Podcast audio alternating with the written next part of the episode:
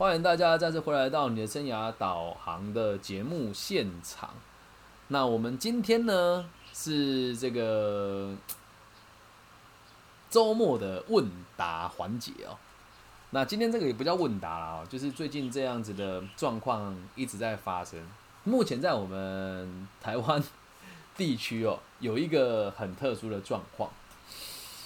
某一个艺也不能讲艺人吧，就是大家都很关注他的一个人哦。他被拍到他跟一个男生哦，开着名车的男生，开了一台保时捷的男性，在停车场拿着行李箱，然后这个女性主角呢，就用手摸了一下这个男生的屁股，然后被记者拍摄到了。拍摄下来之后呢，这个新闻呢就占据了各大媒体的版面。那很多人呢就会开始讨论这个议题。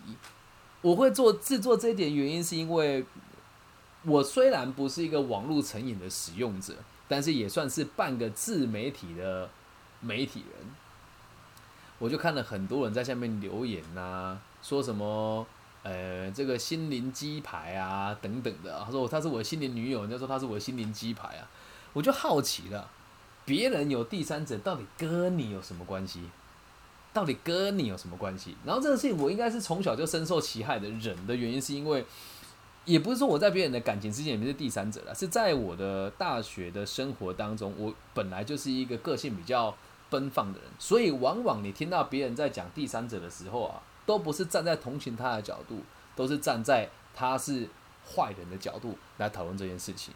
那你不觉得很奇怪吗？一对情侣的讨论度高，还是有第三者的情侣讨论度高？通常都是有第三者的情侣讨论度才会高嘛。那我就好奇了，别人的小三、小四、小五、小六、小十八，跟你有什么关系呢？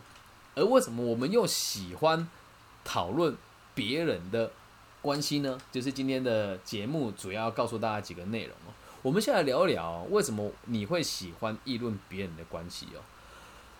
简而言之啊，就是因为你吃饱了撑没事做啊，你吃饱了撑没事做啊。大家现在就在网络上讨论说什么？哎，你认同这个女艺人的做法吗？或者是哎，那这个这个女艺人很可怜啊？又或者是哎，这个男生很过分啊？哎，说白了，你如果也开保时捷，你有钱又有这么多我们所谓的小模愿意跟你亲密的话，你会拒绝吗？啊，肯定不会嘛！啊，为什么大家会讲这个男生不好？因为你做不到，你就会嫉妒他。因为你嫉妒他，所以你就会把这句话讲出来。女孩子也一样哦，你会说啊，这个男生好过分哦，讲一句更坦白的。今天如果有个人愿意每个月花二三十万包养你，你会拒绝他吗？我不会说你一定会接受啊，但是回归到根本，就是你一定也会觉得有也不错啊，所以你会去议论这件事情嘛？啊，为什么喜欢议论别人的关系？因为你没有生活的重心。再来，再来，再来，这是最我觉得最有趣的事情哦。很多人会说，你得了解每个地方的热搜话题。好，那如果这个地区台湾现在的热搜话题是某某艺人的这个特殊的感情世界，那你就非得去理解这个话题，然后你才有办法让别人来接纳你。很多这个我们这个行业生涯规划师啊，或者是心理智商师的行业，就会讲说，哎，你要跟团体，你要跟社会有共同的语言呐，那这样才有办法跟别人破冰呐。那像那种像呼他两巴掌，哎，别人素质差，我要跟他一起素质差，理解吗？所以你不需要说什么啊，我得了解这些，我要跟他跟他这个了解这群人的想法，没有那个必要啊，因为你生活没有重心，而会关注这些议题的人，拿这个议题跟你当开头的人，他生活也没什么重点啦。理解吧，所以因为生活没有重心，我们才喜欢去议论别人。然后你就发现哦，议论别人这个过程当中哦，有一个很有趣的逻辑哦，就是你永远都是配角，你永远都是配角。为什么？讨论别人的事情，你就不是主角？为什么不讨论自己的事嘞？那为什么你永远都是配角啊？因为确实在这个社会当中。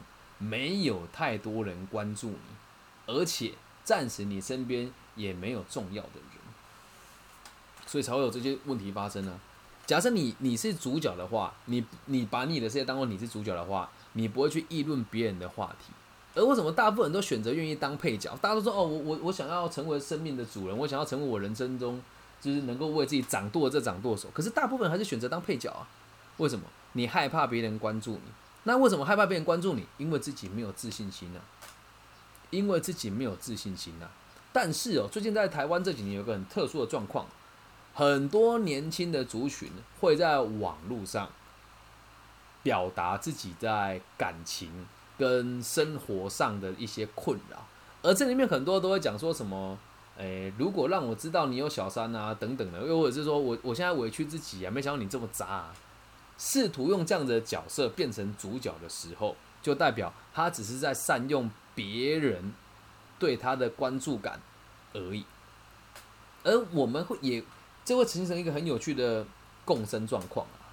你要是不信哦，你今天回去自己在你的这个现实动画上面发报说，我没有想到自己是第三者，然后点点点，你的好朋友一定会马上私讯你。然后一定会，如果你是女生，一定会有很多来历不明的男性在下面回你说怎么了，还好吗？会写会跟你有这样问问答的人，只有两个目的。第一个事情就是他希望得到你的关注，又是又或许是想要趁虚而入；而第二个目的是他想要看好戏呀，然后并且在这边让自己看起来很有男子气概，就这样子而已。所以第三者这个这个话题就是一种塑造出一种弱者。跟塑造出一种需要被攻击的对象的事情而已。弱者是谁？弱者是谁？不是这个被劈腿的人呢，而是这段感情里面的原配，他叫弱者。我们只要同情他，就代表我们有价值。那什么叫做大家共同的敌人？出现的第三者就是共同的敌人。有共同可以加油的人，跟有共同可以讨厌的人，这时候你们就可以当朋友。这是为什么大家喜欢议论第三者的原因。那为什么会这么做的原因，是因为你的生命当中没有太多的议题，或者是你对于团队没有太多的影响力，没有那么多人愿意来听你说这件事情，所以我们就会用这样子的方式来来让更多人关注到我们自己。然后在这一点就很好笑，那为什么一定要有第三者的这个感情才会有比较多人议论？为什么每次我们成为主角的时候都是属于比较悲情的状态？这里用个简单的故事跟大家分享，嗯。我在大学的时候，和我的我的某一个同学，反正就有三个同学嘛。这故事讲了好几次。我的 A 同学跟我说，今天晚上我爸爸不在家，你要不要来我家玩？哪次不去我就去了嘛。去了之后发现，哇哦，这孩子的爸爸真的不在家，但是他的阿姨、他的奶奶、他的曾祖母都在。在饭桌上，曾祖母是插着点滴跟我讲说：“你跟我们家某某某的感情还好吗？”曾祖母都快死掉了，我能跟他讲说哦，我们只是朋友吗？当然没有说哦，还不错啦，就都会互相照顾。我当然也知道他们的需求是什么，但我这么讲，我讲的很保守嘛。然后当天晚上，我就在他家过夜，但我睡在客厅。在我的世界里面，我只是去一个朋友家吃饭。他的曾祖母觉得我跟他是情侣的关系，看起来快要死掉了，所以我就非常的。也不能讲仁至义尽嘛，就没有把话说的很白。但他在他的世界里面是李根熙跟我回家吃饭了，而且还跟我曾祖母说他跟我感情很好。后来第二个同学啦，他说他想去逛逢甲夜市，我就跟他去逛逢甲夜市了嘛，人很多，于是我就跟他牵了手。牵手不是我喜欢他，是因为人多会走散。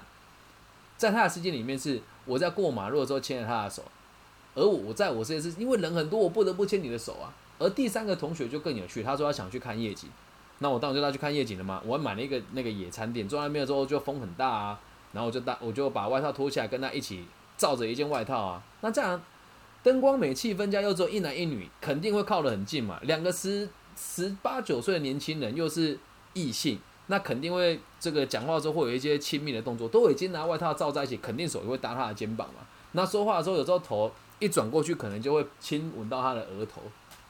在我的世界是，我们两个去看夜景，什么都没有；而在他的世界是，李根先带我去看夜景他还亲我的额头。好，那这时候大家怎么看待我这个人呢？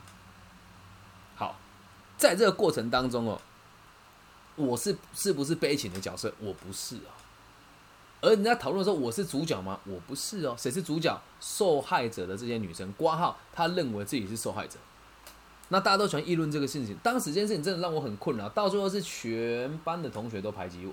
我现在讲起来并不是要合理化它，而是我确实也有要检讨的地方。我当初也不应该这么做，可是当时我也没有恋爱的经验啊，这样能够理解吧？而这些女孩子哦，我必须得讲啊，长大之后回想起来，就发现其实也不能说她们不对，可是当时却我们都是新鲜人的时候，这些人受到的这些的关注了以后，他总不会跟别人讲说好啦，其实是刚好我跟他讲说来我家，然后我也没有跟他讲清楚说就是要跟家人吃饭，他们不会去承认啊。那我会去想要加害人家吗？绝对不会。我宁愿让别人看起来是值得同情的，也不要变成是说我来跳出来澄清，让这些女孩子觉得自己很蒙羞。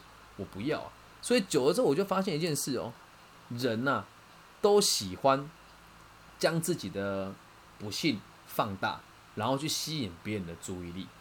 然后像现在台湾的这个状况是，第三者本来是大家都会。讨厌他的角色，而他现在用一个很高明的手法，是我跟他是讲清楚的啊，那这是我的选择啊，有什么不对呢？然后呢，这时候再请一群人出来不明事理的说，哦，对，勇于做自己啊，他没有做错啊，新兴人类就该这样啊，大家就会很快的把这件事情合理化，然后你会发现更有趣的状况哦，你在不管在哪个地区，这样子的新闻几乎是每天都在上演的。包含我最喜欢看的 NBA 也很常发生这些故事嘛，比如说最有名的就是 Paul George 跟六马队时期的队友的相处的这些状况。为什么身为艺人跟名人总有这些新闻呢？大家有没有想过这个问题？而他的新闻跟你有没有关系？往往这些有名气的人的收入都非常的高，而收入高呢，我们我们用比较世俗一点的说法，叫男人有钱就会作怪。所以这也就是大家的潜意识里面都有这种劣根性嘛。那这个新闻为什么会有被报道出来的这个需求？原因是大家也喜欢看呢。那大家为什么喜欢看？因为每个人都想这么做，只是他不敢承认而已。每个人都想这么做，只是他不想承认而已啊。所以大家透过讨论的时候，有时候这些这些人真的就很糟糕。就要骂说啊，那个第三者好糟糕哦，怎么可以这样？我要是这个男的，我一定不会这么做。讲这句话，就可以放大他自己的，放大他自己的正义感，让别人觉得他就是一个很值得被托付的对象。但实际上，他真的会这么做吗？那倒未必呀。所以这些新闻出来，还有另外一个隐性的目标哦。大家仔细去观察，在台湾区啊。每次啊，某几个艺人跟这个公众人物开始出来被新闻媒体不停的炒作的时候，就代表着有什么大事要发生了，而媒体不想让大家知道啊。这样能明白吗？自己去想一想啊，哪有时间那么巧的？每次都这几个人在出事，而这几个人出事都有这么微妙的时间点，那你就要知道他平常是靠什么过生活的。也希望大家不要再花时间在这些不必要的花边的。新闻上面一点帮助都没有的，然后接下来啊就要延续我们上一集的内容来跟大家做探讨。第三者有错吗？你是第三者，那你就一定有错吗？今天、昨天呢？昨天下午有个个人跟我聊这件事情，他说：“老师，我有一件事情很难以启齿。”我说：“怎么？你讲啊？”他说：“我、我、我现在跟一个有……”还没离婚的男生交往了，我说这有什么好难以启齿的？还没离婚的，就是嗯，还没离婚代表他现在想离婚了，对不对？他说对啊，我现在想跟他离婚，啊不，他想要跟他的对象离婚了。我说那他离了没？他说还没。我说那你就是第三者吗？他说可以算是吧。好啊，这样听起来好像说我在合理化他，其实没有。来，他就跟我说，我觉得这个男的可以给我未来。我说他连。跟他前妻离婚的这个事情都没有告诉你实话。他说他后来才跟他讲没有离婚了。那这样子的人能够给你什么样子的未来？好，然后我就他就跟我讲，可是他他前妻很过分啊，怎么样怎么样怎么样的啊？好，我不知道合理化第三者的正确性啊，而是他们的感情本来就有裂痕的。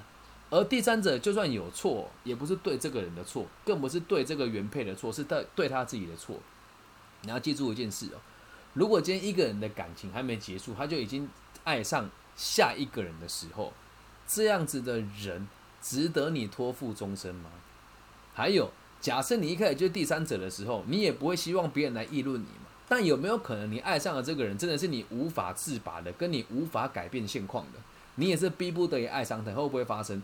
会啊，那如果你是第三者的话，你又被发现了，是你自己的问题，还是你的对象的问题呢？不管是谁，伤害都很大。所以，身为第三者，他真的没有错。真的要被同情的是第三者，不是原配。真的要同情的是第三者，不是原配。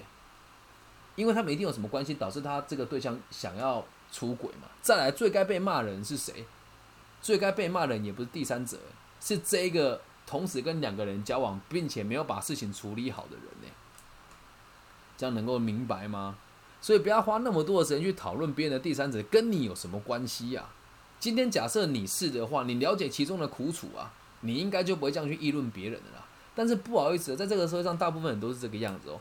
自己当过第三者，也不大敢去承认他，也不大敢去承认他。我有没有当过第三者？肯定有的啊。之前的节目里面 就有提过嘛。我肯定有当过别人第三者，但我的世界是这个样子哦。如果对方已经决定好要跟一个人结束关系了，没有婚姻上的往来，我觉得那都无所谓，因为本来就男未婚女未嫁，你该怎么做那是你的自由啊。男未婚女未嫁，你要怎么做那都是你的自由啊。但如果今天人家是有婚姻关系的状况之下，你就必须得理解哦，一定要对方跟你的目标是一致的，你们才有办法谈这段恋爱。然后，如果对方真的有婚姻关系，也请他先把婚给离了之后，你们再来讨论这段感情。所以，如果两个人没有婚姻关系，根本就没有所谓的小三，理解吧？就是你自己不够好而已。不要都把关注的地方放在什么人家劈腿你很过分，人家背叛你啊！这个世界本来就很现实啊，任何地方都一样。你没有被利用的价值，你就应该被别人丢掉。工作、友情跟爱情都是一样的，就像家里面也是一样。我是这个家庭的爸爸，好是个二代，上面还有个爸爸。以前我爸讲话都很大声、很凶啊，那现在呢，我比他凶啊？为什么？也没有比他凶啊，开玩笑。是他现在想要什么东西，我就会买给他。就像刚刚，我就帮他买一大堆钓具。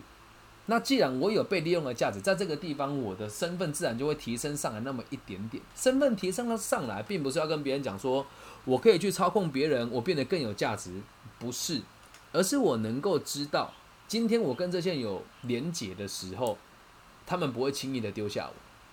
那反过来说喽，如果像今天，假设我有一个对象好了，我也给了他这么好的生活，而他选择了离我而去，我能怪他吗？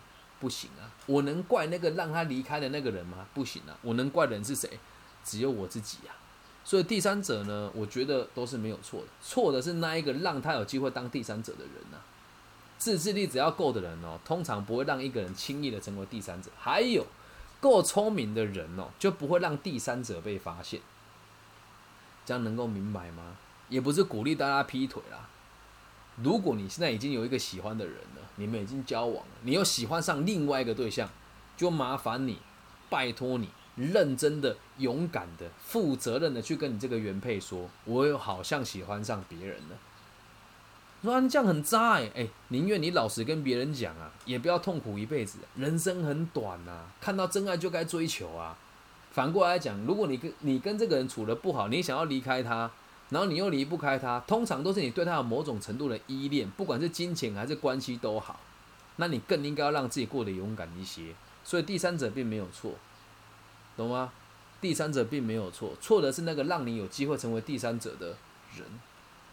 回归到我们今天的主题哦，为什么你会喜欢看这些新闻呢？前面我们也都提过，生活没有重心嘛，还有人都喜欢刺激的事情。就像你去游乐园，你总不会坐旋转木马坐好几次吧？那你云霄飞车你会坐好几次啊？对吧？那就像你看的日本那个小电影，一定也都是你懂的，比较特殊的情节嘛，理解吗？所以人都喜欢这一些围绕在禁忌边缘的事情。但是如果你真的要过这样子的生活，又要研究到我们上集里面所讲的什么叫做真爱，再重复一次。真爱就是饱满了自己以后再去丰盈别人，又或者是丰盈了自己以后再去饱满别人啊。如果我对一个人没有任何的需求，基本上我也不会在意他会回馈给我什么，我不在意，我甚至不在意他最爱的人是不是我，因为我跟他在一起，我觉得开心啊。甚至你要我为他委屈，我都愿意啊。啊，我老公我回来，你先你先离开吧，我可以接受，我当你的，你我可以被你一定程度的喜欢，这样就很足够了。那你觉得我会这么做吗？我当然不会。为什么？我不认为我的条件有差到这种地步，而且我也不认为我也需要这么委屈我自己。那既然我觉得自己很好，对方不愿意放下的对象来跟我交往，那就是对方的事情了。所以现在的我也不会去介入别人的感情，而在年轻时期的我会去介入的原因，是因为有一种征服感吧。然后再来是那一种感受，是觉得自己很有价值，被更多人喜欢的。但实际上那是长久之计吗？绝对不是啊。